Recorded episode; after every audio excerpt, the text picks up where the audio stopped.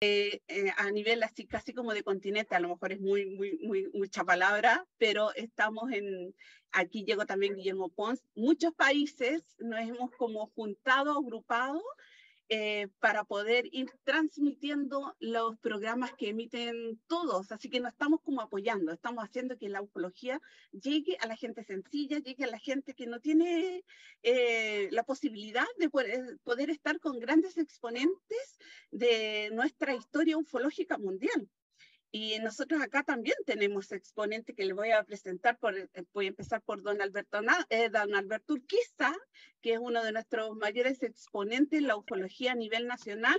Yo creo que usted lo conoce, el investigador del chupacabra. Es, un, eh, maestro, un maestro. Es un maestro de la biocuántica, es, un, es un capísimo que nos apoya enormemente desde un inicio y así sucesivamente varios exponentes, don Alberto Nadgar, que es del norte de Chile también, investigador entre la arqueología y la ufología, eh, don Guillermo Pons, que está ahí desde México, que usted también lo conoce, que también es investigador, Ed Gustavo Ibáñez, que es desde Argentina, que también, por lo tanto, eh, Pablo Majuan, que está desde Perú, acá también, que también nos apoya y así apoyamos, vamos apoyando las transmisiones de todos y cada uno que nos vamos tratamos de sacar estas exposiciones y mostrar y hacer lo más visible de una manera sana, respetuosa, honesta, eh, la ufología y lo paranormal a la gente sencilla, a la gente que quiera y aprender y saber más.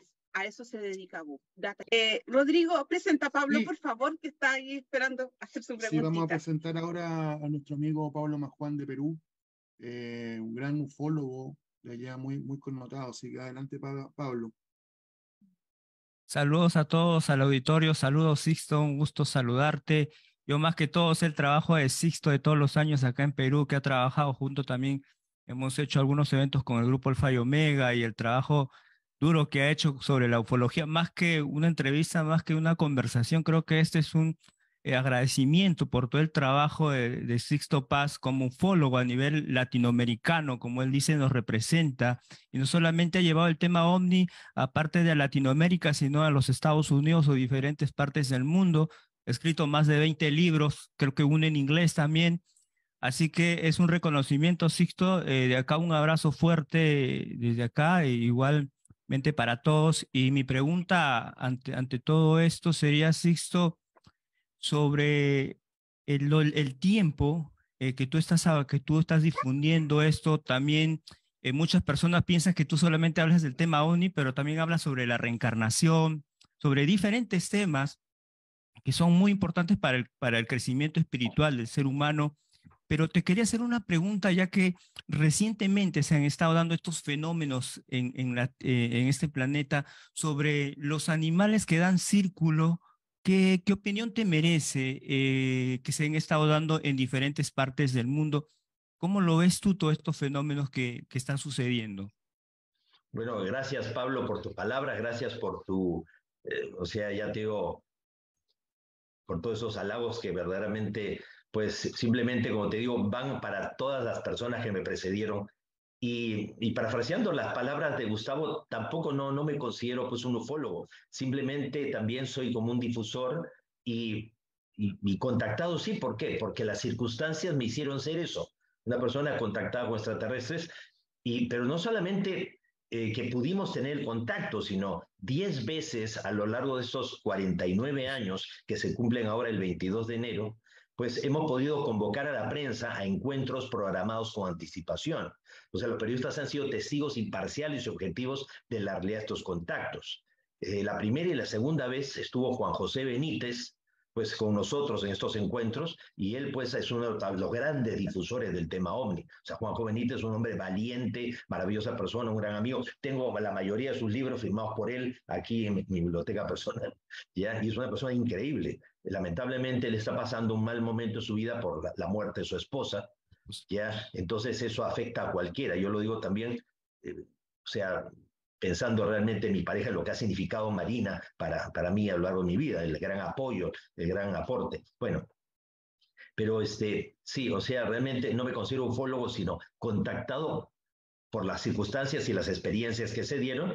Y aparte esas 10 veces que se ha convocado la prensa, pues ha habido por lo menos 7 veces más en que los periodistas no los hemos convocado nosotros, se han convocado solos, se han enterado de que estábamos de salida y nos han caído tipo paracaidista, ¿no? Y han visto aparecer. Y eh, hay videos en YouTube filmados por los periodistas, no por nosotros, en donde los periodistas dan fe de la experiencia del contacto. Les recomiendo precisamente ese que se llama Impresionantes Avistamientos OVNI en Teotihuacán, México, em, con las grabaciones que hizo Carlos Clemente y el propio Johanan Díaz del grupo de Tercer Milenio de Jaime Maussan de Televisa, que nos acompañaron, o sea, se, era la décima vez que se convocaba la prensa y el encuentro no fue en el desierto, un lugar aislado, donde tú puedes soltar un globo y después te puedes imaginar cualquier cosa, no, en un lugar público, delante de miles de turistas, ¿no? La pirámide de Teotihuacán, y estuvimos ahí desde las diez y media de la mañana hasta las cinco y media de la tarde y aparecieron seis objetos en el cielo de formas muy variadas,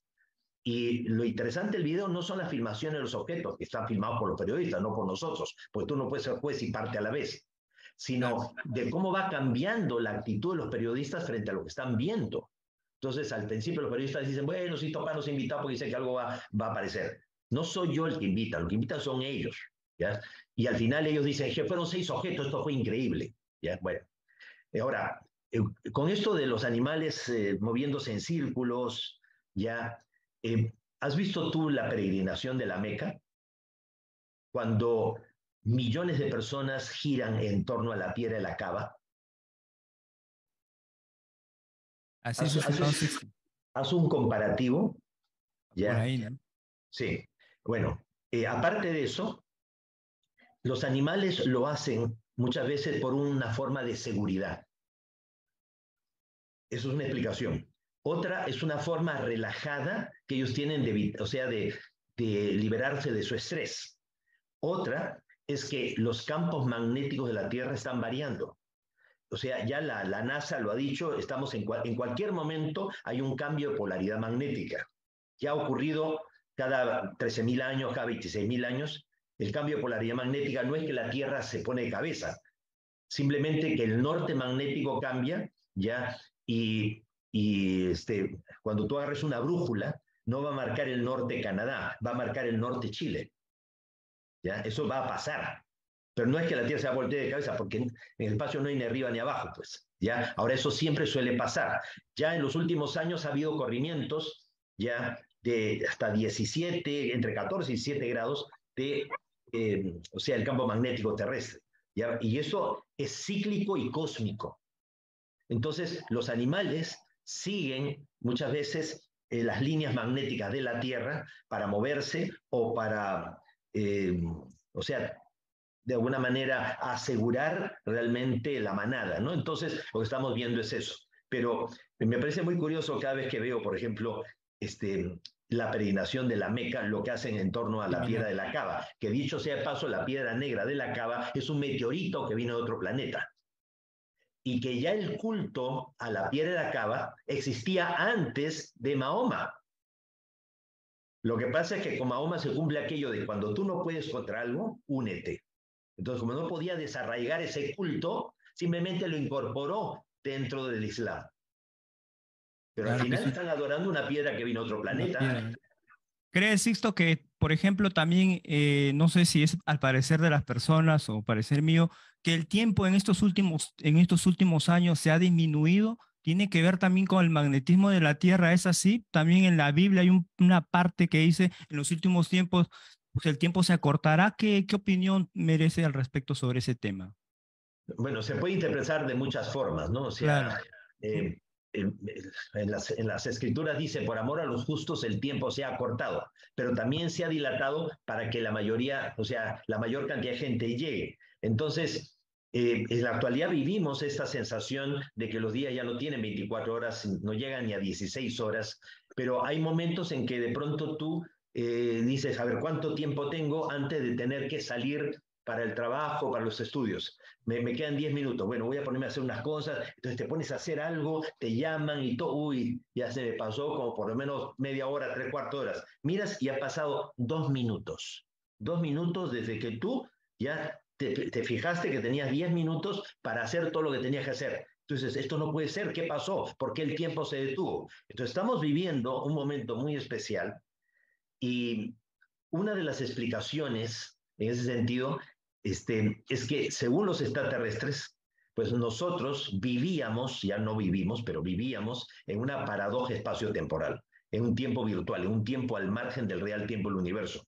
Una de las cosas más locas, más extrañas, insólitas que estos seres nos transmitieron hace muchísimos años atrás, en el año 86 tuve la oportunidad de estar físicamente dentro de una nave, delante de un ser, o sea, Oxal, ser de apariencia humanoide o rasgos orientales, solo que su rostro más ancho que el nuestro, ya acompañado de tres seres pequeñitos y cabezones, y lo que me trataban de explicar es que nuestro planeta Tierra hace 1.200 millones de años murió producto de impactos de lluvia meteórica que extinguieron la vida en el planeta, y no solamente eso, el planeta se hizo pureza, se hizo polvo, la Tierra desapareció.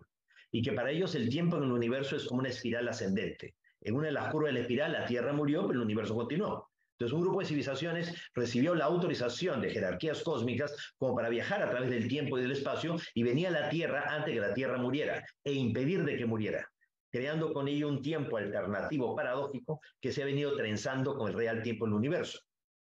Según esto, nosotros vivimos un tiempo al margen del tiempo real.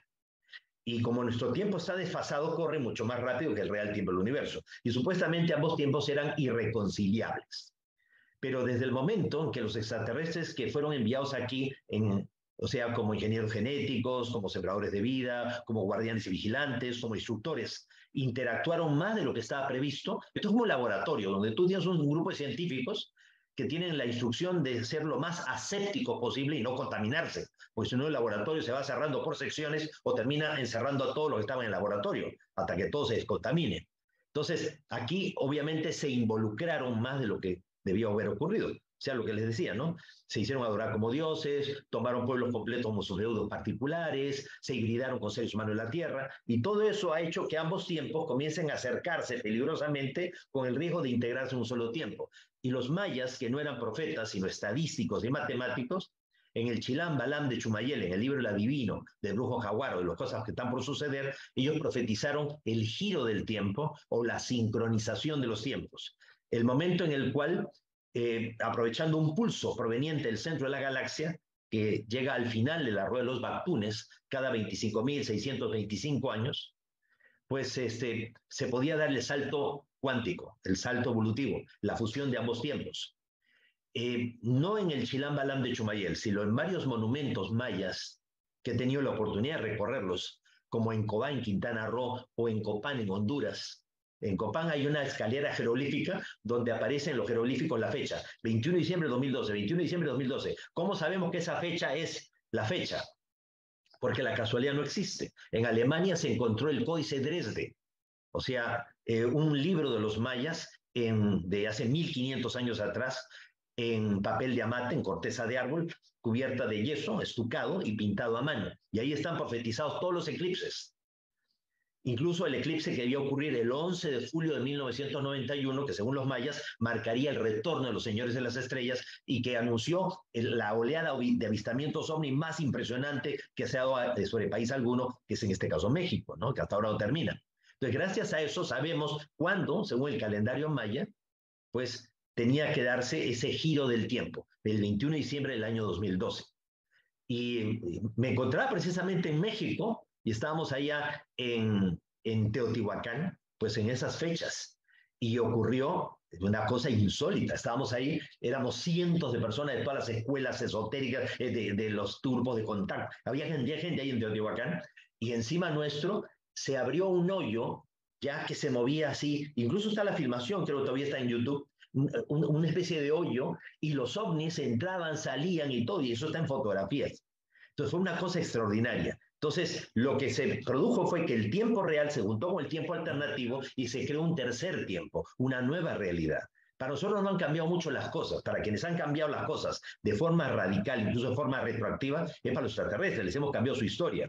Por eso, el 3 de marzo del año 2009, el detector de ondas gravitacionales de Hanover, el GEO 600, captó unos ecos provenientes del confín del universo que llevaron al científico Craig Hogan a la conclusión de que vivimos en un holograma, en una realidad virtual, en una simulación a gran escala. Ahora, eh, lo que nosotros canalizamos está publicado en el año 86 en un libro, ya que se llama Contacto Interdimensional, ¿ya? del 86 al 2009.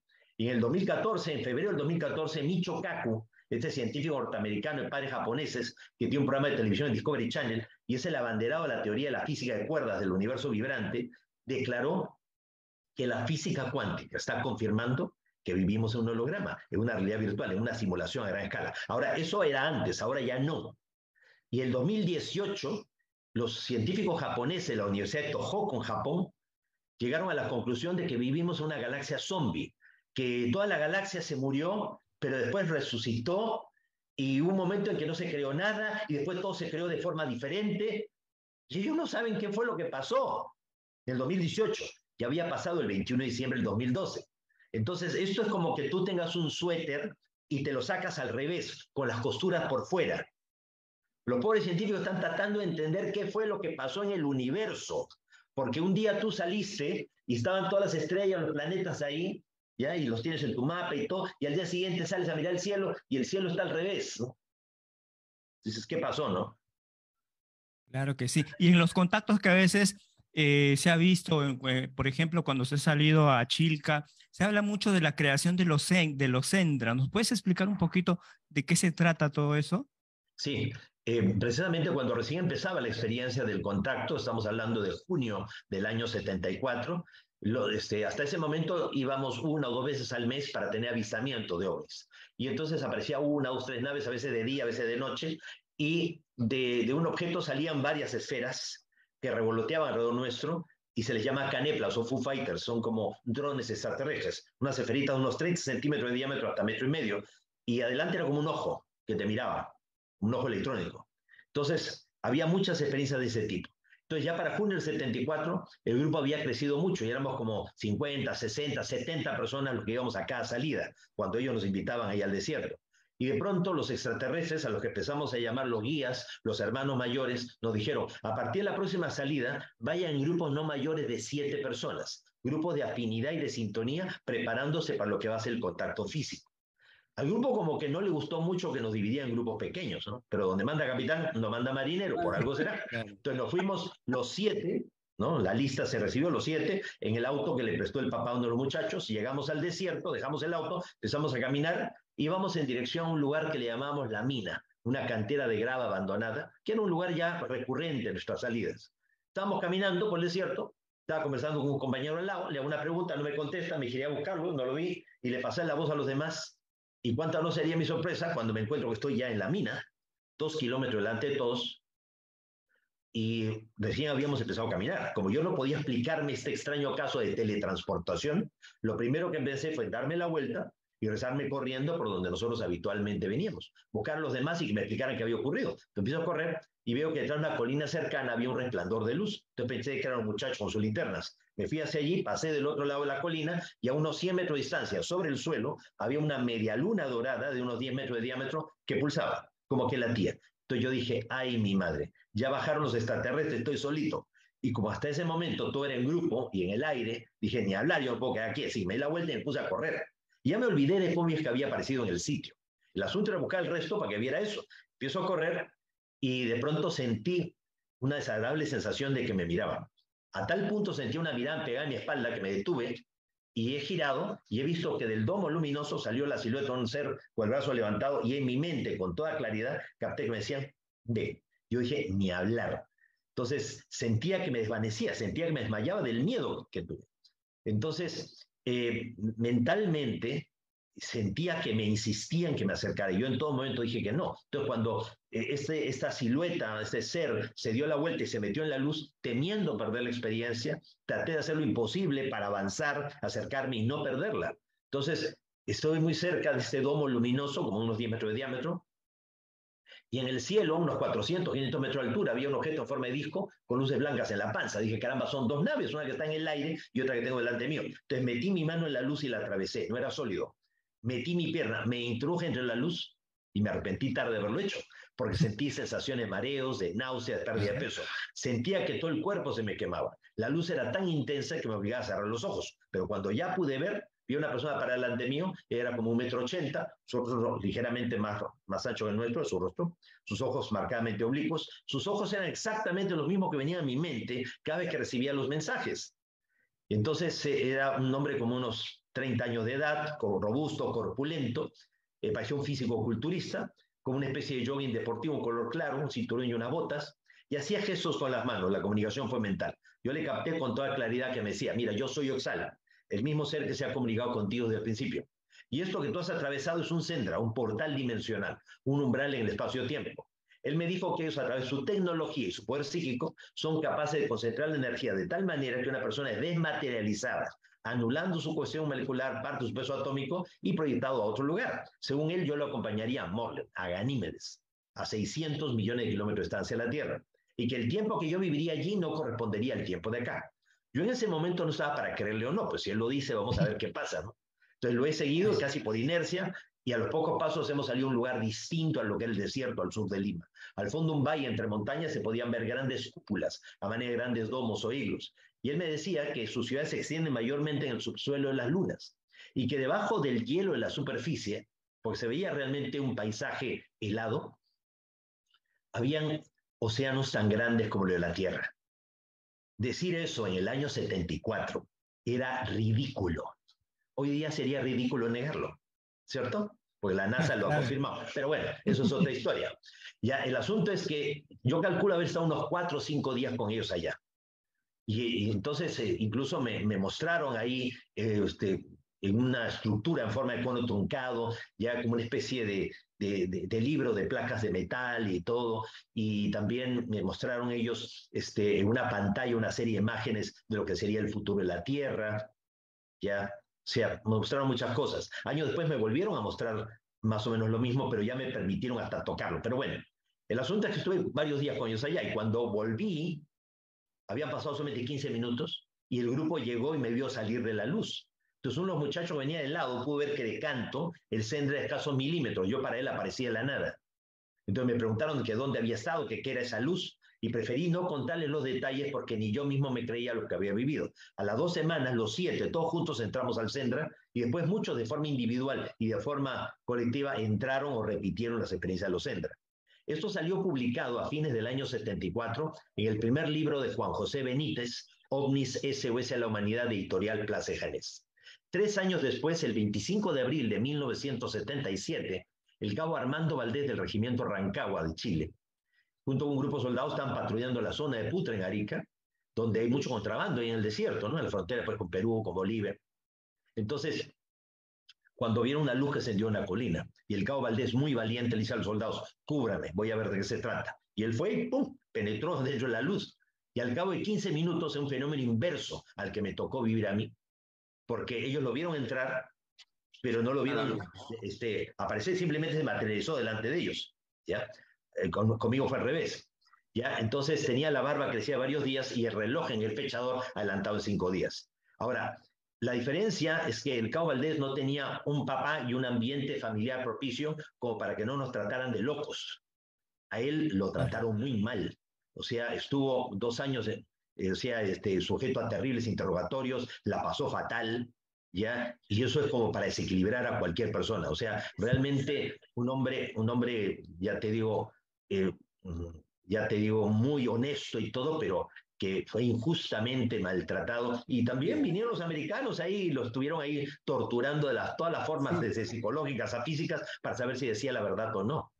Ahora, si él tuvo la experiencia, la casualidad no existe, es porque era una buena persona. Claro, y, también, Sixto, eh, sobre los cristales de cesio, no sé si me puedes así responder así muy La última, Pablita, la última. Los cristales de cesio que, que te, explican los, seres extraterrestres sobre ese tema. Bueno, eh, ya en el año 74 ellos nos dijeron que cada 26 mil años un pulso de luz violeta proveniente del centro de la galaxia llega a nuestro sistema solar. Ahora, lo, lo curioso es que ellos, ellos dicen de que en el centro de la galaxia no hay un agujero negro. ¿no? Sagitario A, según ellos, no es un agujero negro, sino eso es la estrella supermasiva, pero que funciona como un portal dimensional, como un agujero de gusano. Eso es lo que ellos han dicho, y lo han dicho y lo he sostenido durante todos estos años. Y los mayas también, cuando se ha rescatado información de los mayas ellos hablan justamente del Hunapku, del sol central de la galaxia. Bueno, el asunto es que cada 26.000 años llega un pulso de luz violeta, una radiación, una energía extraordinaria que genera todo tipo de mutaciones, genera una gran metamorfosis a nivel del sistema solar. Eh, todos los cambios están generando en, en Saturno, en, en, Júpiter, los cambios de color de Neptuno, de Plutón y todo eso es consecuencia de esto. Y que el verdadero cambio climático a nivel planetario no es producto de la contaminación ambiental generada por el ser humano. Eso está acelerando el proceso, pero no lo causa. La causa real es este fenómeno de origen cíclico y justamente en noviembre del año 2010, el telescopio espacial Fermi rayos gamma detectó el pulso en forma como de burbujas de luz violeta emitidas por el centro de la galaxia, que se calculó tenía un diámetro superior a los 25.000 años luz. Bueno, el asunto es que ellos ya nos hablaron de esto desde el inicio del contacto y que era importante que nosotros recibiéramos unos cristales piramidales de un material que se llama cesio, o sea, el cesio hoy día eh, es, es poco lo que se conoce, pero lo poco que se conoce ha permitido pues las, las células fotoeléctricas, las, este, eh, ¿qué te digo? Eh, estas puertas este, automáticas ¿no? de los, los centros comerciales, este, el, motores, motores este, de última generación para los viajes que se van a hacer en el, en el futuro, ya este, a velocidades como las de eh, Miguel Alcubierre, que, ha desarrollado toda la tecnología para viajar hasta 10 veces la velocidad de la luz, un científico mexicano con unos cálculos impresionantes. Bueno, todo esto es gracias al cesio. Bueno, ellos nos hablaban ya en el año 74 de los cristales de cesio, unos cristales que se materializaban en las palmas de las manos. Y nosotros con periodistas, como por ejemplo Rosario Abrams del Diario Expreso de Lima, ya, em, pues hemos recibido los cristales, ya, y ella ha sido testigo también y ella los ha recibido también y los ha incorporado. O sea, que ha habido periodistas que también han vivido estas experiencias. Eh, el doctor Mario Duzuel ha acompañado mucho a la salida de nuestros grupos y también ha atestiguado que no es ya una locura, una esquizofrenia, una psicosis de grupo. O sea, que son experiencias reales. No ocurre todos los días, pero siempre con la presencia de las naves se produce, es, comienza a ver como una especie de baño como si fuese como una nieve que comienza a caer y, y se ilumina, o sea, el lugar se ilumina como si fuera luz de luna y tú ves que eh, cinco metros más allá y todo, todo está oscuro y aquí está todo brillante, ¿ya? Y está cayendo esa como escarcha, como nieve y se va formando, o sea, se tornan fosforescentes las palmas de las manos y luego se forma como una especie de bolita de helado blanca en las palmas y luego se, se torna algo estilizado en forma de pirámides es en ese momento en que uno, este, casi un estado entre sólido y plasmático, ya lo incorpora, ya, y uno siente que algo te, te entró allá adentro como si tuvieras tragado algo y lo tuvieras atravesado. Y permite realmente trabajar con esa energía como para predisponer y utilizar de la mejor manera toda esta energía que está llegando para incrementar la percepción extrasensorial. Perfecto. Nos queda la última pregunta programada. Don Guillermo, ¿está usted por ahí? Sixto, un abrazo, saludos y bendiciones a la familia. Gracias.